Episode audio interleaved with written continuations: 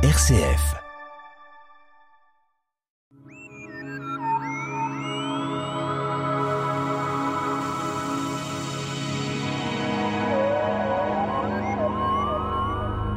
Comme depuis des millénaires, Vénus est une planète la plus lumineuse, car très proche du Soleil. Elle est comparable à la Terre dans son diamètre, mais une température de 450 degrés c'était vraiment difficile d'y séjourner. Notre invité, Nicolas Rossetto, du club Astronomie Les Pléiades. Alors Vénus, euh, deuxième planète euh, solaire. Bonjour Pierre, euh, bonjour à tous. Donc Vénus, dont nous allons parler aujourd'hui, est la deuxième planète du système solaire par ordre de distance au Soleil. Alors une lumière particulière, parce qu'on en reparlera après, qui fait que c'est un troisième astre le plus lumineux, semble-t-il, de la planète, enfin de la de l'univers en quelque sorte. Alors de l'univers, en tout cas de, notre système solaire. Donc quand on regarde dans, le ciel, euh, nous avons des astres qui sont lumineux. Le plus lumineux d'entre eux est notre étoile, le Soleil. Ensuite vient la Lune, compte tenu de sa proximité. Et en troisième position, en effet, la planète Vénus, compte tenu de sa proximité et de sa taille. Oui, alors justement, elle est très proche du, Soleil. Euh, si on peut la situer au niveau des kilomètres, enfin des UA, comme on dit, entre la Terre et le Soleil, c'est une distance assez proche. Donc en effet, nous avions parlé des, des UA, des unités astronomiques. Donc une unité astronomique correspondant à la distance moyenne entre la Terre et le Soleil.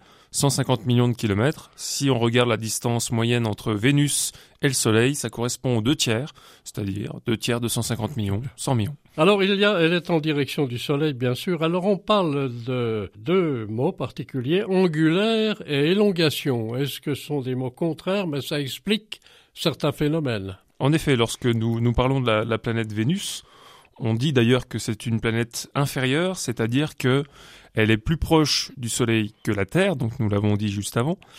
Et euh, ce qui veut dire que lorsque nous regardons euh, en direction de Vénus, nous la trouverons toujours un petit peu à gauche ou un petit peu à droite du Soleil, jamais de l'autre côté.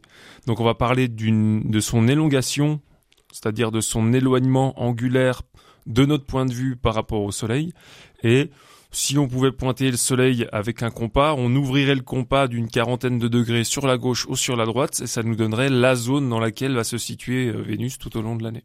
Alors, distance du soleil, si elle est très proche du soleil, euh, elle fait le tour du soleil euh, plus vite que la Terre.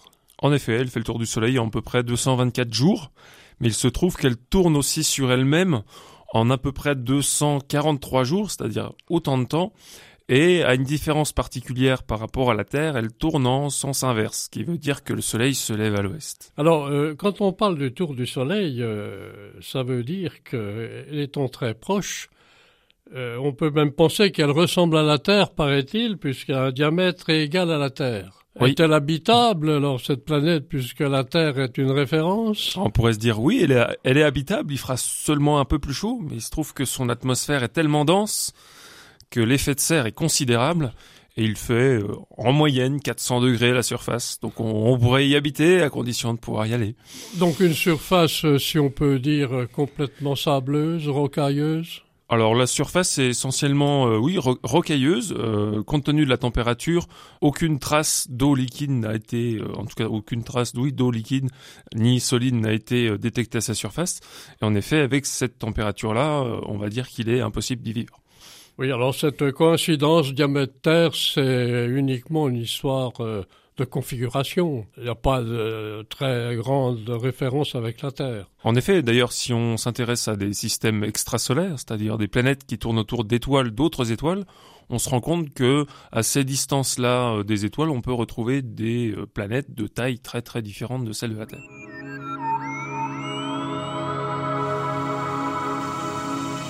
La tête dans les étoiles le magazine de l'astronomie sur RCF Jura, présenté par Pierre Vialet avec la collaboration de l'astroclub Les Pléiades à Dole.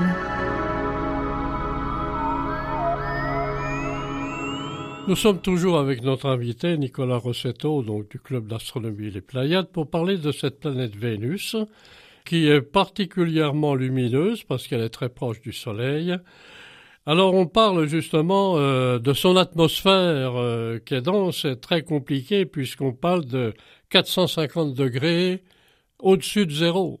Ah oui, au-dessus de zéro, 450 degrés Celsius pour l'échelle qu'on utilise en Europe euh, occidentale. Bah, une chaleur intense qui fait sa proximité avec le Soleil. Voilà, qui est due à sa proximité au Soleil et qui est due essentiellement à l'effet de serre, donc finalement à la capacité qu'a la planète à garder cette chaleur au niveau de son atmosphère. Et il y aurait peut-être de l'incandescence au niveau de la planète. Euh, il y a plein de pas de buissons qui pourraient flamber. C'est une nudité totale. Ah oui, comme nous l'avons dit avant, c'est essentiellement rocailleux. D'ailleurs, de futures missions vont permettre d'aller voir un petit peu plus près ce qui se passe à la surface et un peu plus en détail, sachant que les plus fins détails qu'on peut avoir sur la planète sont de l'ordre d'une centaine de mètres.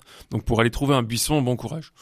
Alors c'est vrai que c'est une planète qui n'a pas de satellite. C'est assez rare parce que généralement on parle maintenant, avec les découvertes des astronomes, de satellites qu'accompagne une planète. Là, euh, pas de satellite connu même. Pas de satellite connu. En effet, nous avons parlé de Saturne, nous avons parlé de Jupiter, qui possède à eux deux plus d'une centaine de satellites. Et là, pour l'instant, aucun n'a été détecté. Donc, euh, on va considérer que la planète euh, Vénus n'en a pas. Pas de comètes, pas de météorites autour de cette planète, euh, comme on peut le penser. Alors des météorites certainement, à condition de, se dire à partir de quelle taille, ou plutôt jusqu'à quelle taille on va considérer euh, l'objet comme, comme une météorite, comme un satellite. Par contre, une comète, jusqu'à l'heure actuelle, je crois qu'aucune comète n'a été détectée en orbite autour d'une planète. Mais on continue à chercher. Alors la préhistoire nous indique, euh, on peut dire dans notre introduction, depuis des millénaires on connaît euh, cette planète Vénus avec un nom euh, qu'on imagine bien connu de la préhistoire et de l'histoire en général, une déesse, Vénus, la beauté. En effet, c'est d'ailleurs un astre que l'on retrouve dans beaucoup de civilisations, et pour cause, étant donné que c'était quand même, c'est quand même l'astre, le troisième astre le plus brillant du ciel, donc impossible de passer à côté, sauf si on se trouve à un endroit où euh, le ciel n'est pas dégagé. Euh, alors, on ne connaît pas beaucoup de, de références sur la préhistoire parce que les écrits devaient pas forcément exister. A-t-on quand même, euh, avant euh, les Romains, les Grecs, euh, des écrits qui pouvaient parler de cette planète? Alors on a beaucoup d'écrits dans plusieurs civilisations, en particulier les Babyloniens, les Mésopotamiens, les Égyptiens, donc qui font référence à Vénus avec le nom associé dans la civilisation correspondante. Mais il se trouve qu'on a aussi une expression en français qui fait appel à une certaine imagination. Donc quand on parle de Vénus, on a tendance à parler plutôt de l'étoile du berger, même si euh, ce n'est pas une étoile au sens euh, actuel du mot, mais euh, c'est quelque chose qui nous est resté. Les gens, de manière générale, connaissent Vénus sous ce nom. Alors est-ce que c'est par sa luminosité constante que les bergers, si on peut dire, connaissaient peut-être se levant de bon matin ou de nuit, la voyaient en plein jour ou en pleine nuit? Alors il la voyait surtout au, crépuscule et, à l'aube. Je pense que c'était les heures de, de, coucher et de lever, euh, en tout cas pour euh, ces personnes. Alors bien que cette planète euh, soit assez lointaine de la Terre et puis proche du Soleil, il y a eu beaucoup de missions scientifiques qui se sont développées. Alors parlons peut-être de missions qui se sont développées a un passé donné, et puis on verra peut-être celles qui sont à venir en projet. En effet, euh, parmi les missions scientifiques passées, essentiellement grâce aux, euh, Russes et aux Américains, plusieurs euh, sondes ont été envoyées à destination de la planète, et la première à avoir réussi à atteindre la planète a été Mariner 2 en 1962. Il a fallu continuer euh, jusque dans les années 70-80 pour avoir plusieurs missions, mais pendant les années 2000, euh, pratiquement rien ne s'est passé et il faudra attendre les années 2020 et au-delà pour pouvoir y retourner, sachant que la dernière mission qui est parvenue jusqu'à Vénus, c'est la mission japonaise Akatsuki en 2015. On devrait avoir des fusées suffisamment puissantes pour aller sur cette planète?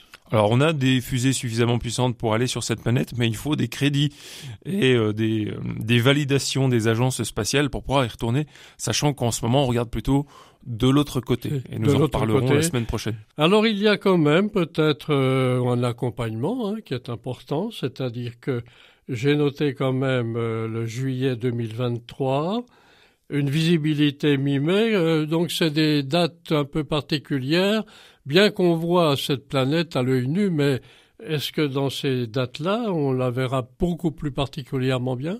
Alors, si nous revenons dans les éphémérides que nous avons euh, données euh, au mois de décembre, nous commencions à parler de Vénus le soir. Donc il se trouve que Vénus commence à être visible le soir.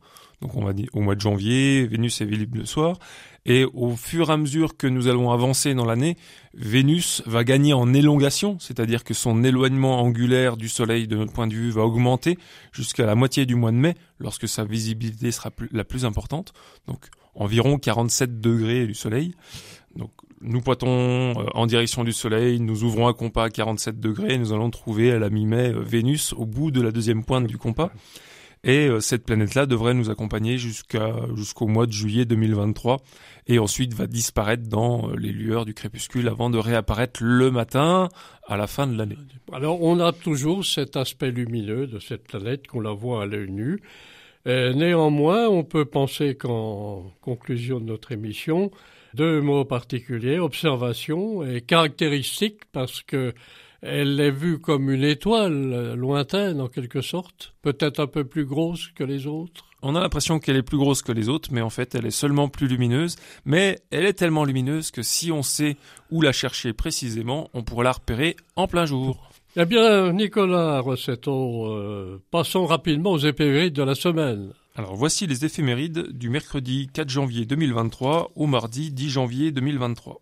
Le soleil se lèvera en moyenne à 8h22 et se couchera en moyenne à 17h05. Nous avons passé la période pendant laquelle le soleil se lève le plus tard, qui était début janvier, fin décembre. La lune, quant à elle, sera pleine le 6 janvier, façon de parler, c'est-à-dire que, de notre point de vue, nous allons la voir en entier, entièrement éclairée.